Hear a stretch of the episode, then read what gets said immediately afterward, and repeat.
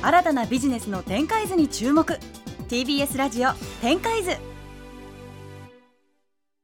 TBS ラジオ展開図今日注目するのはこちらです。ビジネスはもちろんさまざまな分野で広がりを見せている Web3 スタートアップだけでなく大手の企業も参入を試みています。さまざまな企業が今後 Web3 領域に事業を拡大していくには一体どんな課題があるのでしょうか。今朝はプロフェッショナルに伺います。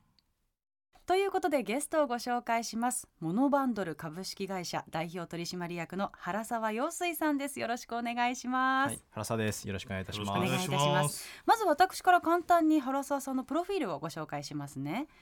大学在学中から3年間ブロックチェーンリサーチャーとして活動。その後日本で初めて日本円と連動したステーブルコイン JPYC を取り扱った JPYC 株式会社で立ち上げ期から COO として事業成長を牽引されます。2021年モノバンドル株式会社を設立。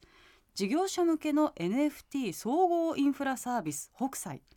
デジタル資産の監査認証プロバイダー事業スーパーオーディット。Web3 に特化した M&A プラットフォームマージパッドをリリースしブロックチェーン領域の総合ソリューションカンパニーとして事業を展開されています。うん。ということで聞きたいことだらけなんですけれども、ね、ちょっと半分ぐらいわけわかんない、はい、ちょっとわかんない。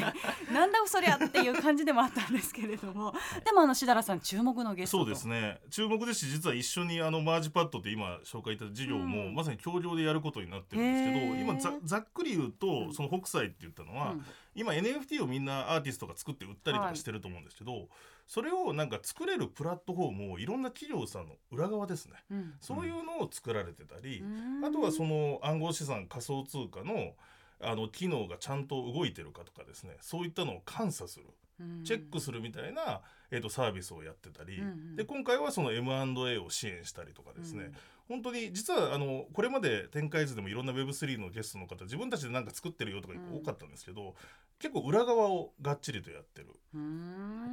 若い注目の Web3 起業家でございます。いやだってその、はい、大学在学中からブロックチェーンリサーチャーとして活動っていうもうそこから分かんないですもん。そうですよね、なんだそれみたいな。うん、ということでとりあえずあの原沢さんの手掛けている事業について教えていただけますか？あはい。えっと先ほどご紹介していただいた通り、うん、えー、NFT 事業者向けの、うん、NFT 総合インフラの北斎というサービスからさまざ、まな事業 を手がけておりまして、うん、まあ、のいろいろやっておりますので、まあ一言で言うと、まあ、そのあらゆる、まあ、事業者がですね、えー、Web3 領域で何か、まあ、したいというような、うん、ああらゆるフェーズにおいて、まあ、企画からその開発からですね、えー、我々のプロダクト、まあ、サービスを通して、えー、課題解決 Web3 周りの課題解決を、えー、支援させていただくというようなあ事業をしております。で実際に、まあ、大手企業さんがあ Web3 ビジネスに参入されるというニュースも日々、えーね、リリースされてますけど、うん。うん、やはりその中で何を具体的にしたらいいのかとか、うん、じゃあその既存の事業領域とシナジーのあるような形でどう展開するのがいいのかというような課題を解決する。サービスを横断的に展開している、まあ、裏方のインフラを提供するような会社になっております。なんかでももう全体的になんか Web3 やんないとまずいみたいな感じにはなってるじゃないですか、ね、大きい企業さんとかも、うん、でも何したらいいか分かんないみたいなことですよね。うん、あそうですね。しかもちょっとやりたいことがあっても結局エンジニアとかがやっぱりそんなに、なんかいろんな会社があるわけじゃないので、結構そういうところであの陽水さんのところに相談がいてじゃあ中身作りましょうかとか、で逆にあの今回そのマージパッドってやってるのはじゃあ作れる会社僕らが紹介しましょうかみたいなことを、えー、とやってたりしますね。だから今日本とオランダですかね拠点は。そうですね日本とオランダに。なんでオランダなんですか？えっとまあ基本的に Web3 企業はシンガポールだったりドバイに行くことが多いんですが、まあ、その2年に1回結構頻繁に規制が変わったりするんですね世界的に。で一時期はシンガポールがすごく行きやすかったのが今新規でシンガポールに結構行きにくくなったりするので、まあ、その中でまあ腰を落ち着けてえー、継続的にサービスの開発ができる場所として、まあ、ヨーロッパ拠点、えー、考えると、まあ、オランダがベストだったというような感じです。ね。面白い。税制とかそういうのも総合的に考えそうですね。税制規制とかも含めて。あとまああの日系の大企業が結構そのヨーロッパ進出を考えた時に、うん。オランダ法人を立てることが結構多くてですね商社とかうんあのメーカーさんとかですね多いので、まあ、そういったところが、まあ、ヨーロッパにちょっとおやっていくぞというタイミングで、えーそういうのを選んだりするので私たちも、まあ、長いことをお張りたいなと思ってますので、オランダを選んだっていうような背景があります。うーんちなみに今その Web3 でこういうことやってる会社っていっぱいあるんですか？うーんそうですね。私たちは結構幅広くやっているのでうん。あまりいないかもしいれないです。ないなんかパーツごとに分かれてる印象があるかもしれないですね。特化してるっていう。特化してこのジャンルができますみたいな、なのでひ比較的まあ総合的に見るっていうところだともちろんありますし、まあ、ある意味ライバルになるのは、うん。既存の IT でいうコンサルみたいなところなんあですね。あー。そうですもうシステム会社。うんただそこら辺はもちろん Web3 もやってるんですよ。まだそこを専門でやってないのでうん。まさにそういうところとここ今後はまあモノバンドルさんも多分戦っていくんだろうなっていうところですね。実際に今お話もしていて、うん。戦うというよりかは逆に言うとその彼はニニーズを組み上げるのがすごく得意なのでじゃあ私たちのそのプロダクトだけ使ってくださいとうんか、あのまああの彼らがその欲しいツールですね、うん。を提供する企業として、うん。まああの割とその協業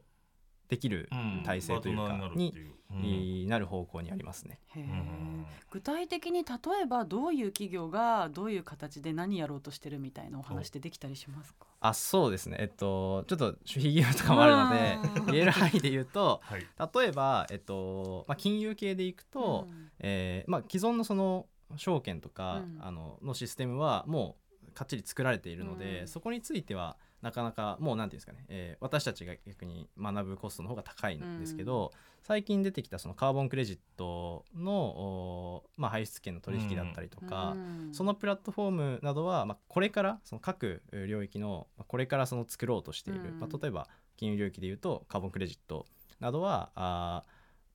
技術選定の段階ですね、どういった技術を使ってそのプラットフォームを作るかという土台なので当然その既存の技術と並んでブロックチェーンというものも選択肢の一つとして、えーまあ、皆さんあの、まあ、金融系の、まあ、大手の企業さんとかが検討されているというのはあうん。聞いたりしますね。うん。ううんうんうんんはい。幻冬者さんははい。一緒にやるって言ったらどういうことをしてるんですか？なのでまあその総合的に開発だったうりん。支援をするモノバンドさんと組んで、うん。あのまあ、やりたいのはさっき言ったみたいにあのこれから Web3 やりたいけど、うん。もう誰に相談してどう進めていいか分かんないっていうニーズがめちゃくちゃあるんですよね。うん。で僕も幻冬者で新しい経済というメディアをこの4年間ぐらいもうやってきたんで、いろんなまあつながりがあるというか、うん。例えばこういうの得意な人とか、うん。ここの人にあの作ってもらった方がいいんじゃないとか、うん。あとこういう企画が今まで歴史的にありましたよっていうノウハウがまあ幻冬者にも溜まってるんで。うんでさらにまああの幻冬者は通常の出版もやってますので、うん。いろんな企業さんとのつながりもあるじゃないですか,、だからそういったまあうちが既存で付き合ってる企業さんが Web3 やるって時にあの一緒に組むことでなるほどね。あのそういったところにちゃんと正しくであのこの業界ですねあのネガティブな話なんですけどやっぱりなんかどうしても金融要素絡んでくるので、うんなんかですねちょっと怪しい人たちも多いんですよ。うんうんうん。でなんか頼んでみたけど全然予想通りのができなかったり、うん。なんなら詐欺プロジェクトに巻き込まれちゃったりっていうリスクもあるんですけど、うん。それのデューデリが多分一般の人たちはできないんですけど、僕とかモノバンドルさんはできるので、うん。そういったそういうリスクも取り除いてあげるみたいなことを提供するには組んだ方がいいかなと。メディアの発信力と実際のまあエンジニアもいるモノバンドルさんでいろんな企業が Web3 に行きやすいようにしたいなというのを今まさに始めてます。代理店みたいな感じですね。代理店みたいな感じですね。そうですね。すごはい。もう。まあ、代理店そうですね。出とかコンサルとか。の枠を超えて、はい、あのとにかく利益を上げろと社長から怒られておりますいやでもそうやって生き残っていかないとねそうの我々のオールドメディアの人たちはねいろんなことやんないと。いや本当にそうなんですねえ、よ。はい。って思いますよね。はい。へえ。でもなんだろう企業さんが今入り始めてる、うんじゃあ一般の生活者っていうか消費者みたいなところに降りてくるのって例えばどういう形になるんですかね？あえっと、そこについてはまあいろいろと言われることがあるんですが、うん今は今でこそ Web3 企業として、うんえーまあ、いろんなあー各種から各所からですね、うんあの Web3 っていうのが言われてるんですがあの基本的に要はデータの管理方法なんですね。あのうんブロックチェーンね。まあうん。紙で管理するのか、うん。まあ、データで管理するのかの、まあ、一部だと思っているので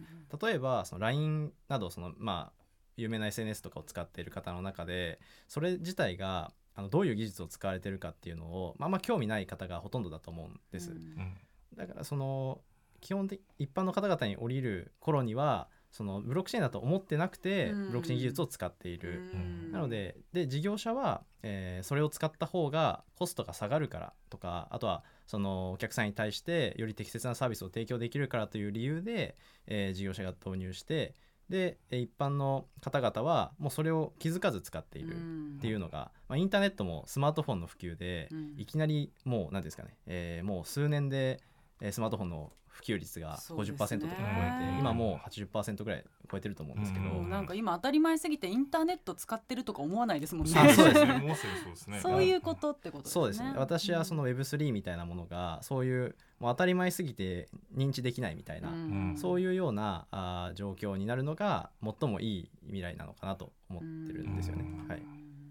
ちなみにさっきもちょっとお話ししたんですけどその大学在学中からブロックチェーンリサーチャーとして活動ってこれどうしてそうなったんですか？いやこれは当時その AI とか IoT とかブロックチェーンみたいなものが、うん、まあいわゆるワードが並んでいて、うん、最近 AI 領域もすごくチャット GPT とかものが出てますけど、ね。うん、当時ブロックチェーンだけすごく怪しいいかがわしいものだったんですね。という中でけれどもお金はすごく流れていてでその人々が怪しいと言ってるのに、まあ、お金が流れているってこれは何だというふうに思いまして、インターネットも一番最初そうだったと思うんですよ。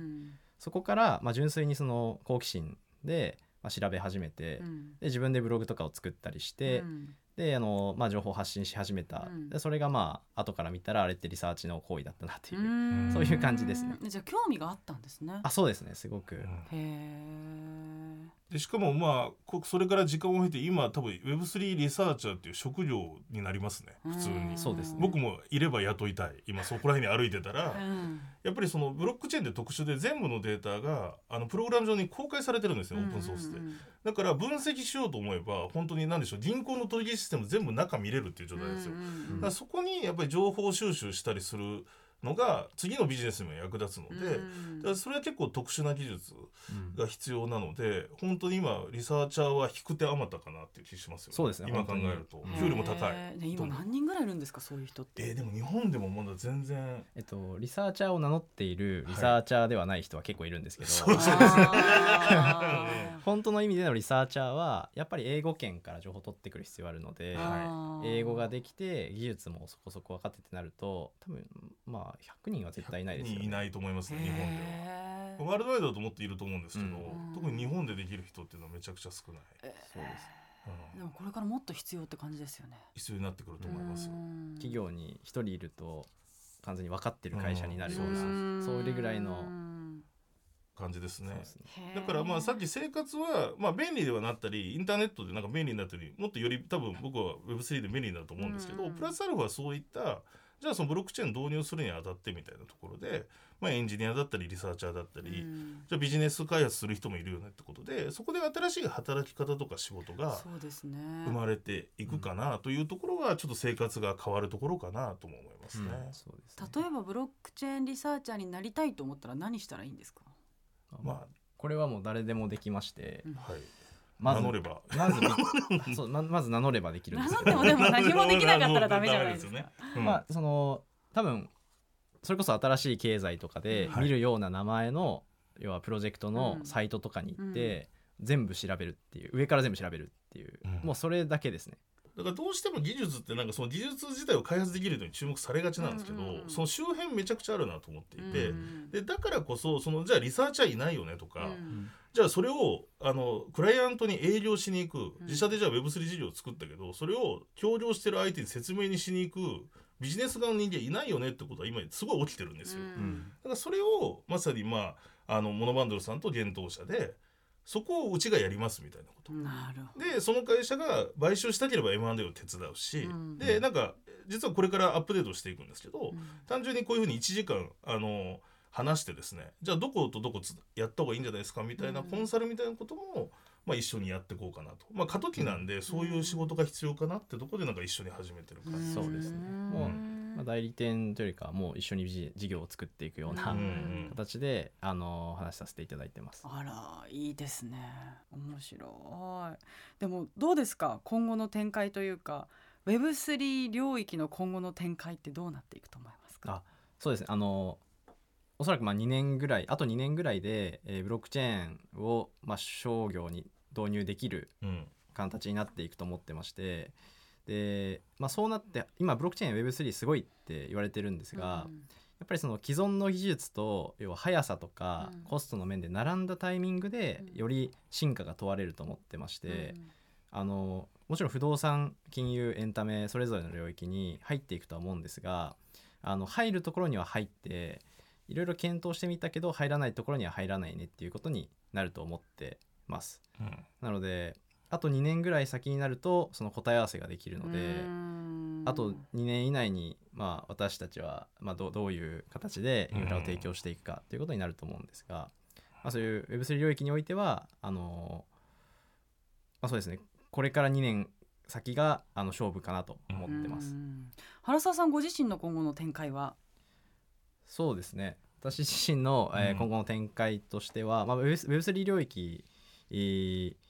まあ、自体もすごく面白いので、まあ、そのインフラを作っていく、まあ、このあとおどんどん出てくる技術をお社会産業に対してどんどん統合していくっていうのも進めていくんですが、まあ、それと同様にあのブロックチェーン以外の、おまあ、先端技術を活用した、あープロジェクトであったり事業に関してもお少し手をつけていきたいなと思っています。なるほどちなみに自分たちで事業をやるみたいなこともあるんですか？言える範囲で。そのブロックチェーンだったりその先端技術で。あそのそうです、サポートだけじゃなくて、はい、うん。あブロックチェーン領域で言いますと、えーまあ、もちろんマージパッドも、はい。あの Web3 のビジネスマッチングのプラットフォームとしてうん。どんどんやっていくんですが、あのまあそろもう少し12年先で上場企業が暗号資産を持てるようになる時代っていうのがおそらく来ると思っていてうん。そこは結構その分水嶺だと思うんですね。あの超えるかどうかの。んんでそうなったタイミングでそのまあ会計関連の、まあ、ツールだったりとかそういうものがあると便利になると思うのでそういうものは、うんうんうんあの企業向けに対して、えーまあ、経理周りの、まあ、インフラサービスみたいなものも提供していきたいなと思っています。うーん。なんかすごいですね。そうですね。未来は。はい、はい。まあ、まさにそこに貼ってうん。多分来るだろう未来ですよ。多分そうなるんでし2ょう年後ねそこに貼ってまあいろんな人が頑張ってる状況ではあるんですけど。ううん。ん。じゃあまたちょっと答え合わせをぜひ。2年後にね2年後来てもらいましょう。はいということで今週のゲストはモノバンドル株式会社代表取締役の原沢陽水さんでした。ありがとうございました。ありがとうございました。TBS ラジオ展開図。TBS ラジオポッドキャストで配信中。ゼロプリラジオ聞くことできるパーソナリティは LGBTQ ハーフプラスサイズなどめちゃくちゃ個性的な4人組クリエイターユニット。午前0時のプリンセスです。ゼロプリラジオ。もう好きなもん食べな。好きなの何でも鍋に入れたら鍋なんだから。マクド鍋に入れちゃおう。そしたら全部鍋おならが出ちゃったことを何て言いますかプリグランスバズーカちなみにおしゃれではないよゼロプリラジオ笑ってるやんこんな感じになります笑い方海賊になりますおうち最後にこの CM 聞いてるみんなに一言お前お前。なんで言った？とにかく聞いてください。ゼロプリで検索。ゼロプリラジオ毎週土曜午前0時に配信。それではポッドキャストで会いましょう。せーの。ほなまた。ゼロプリレディオ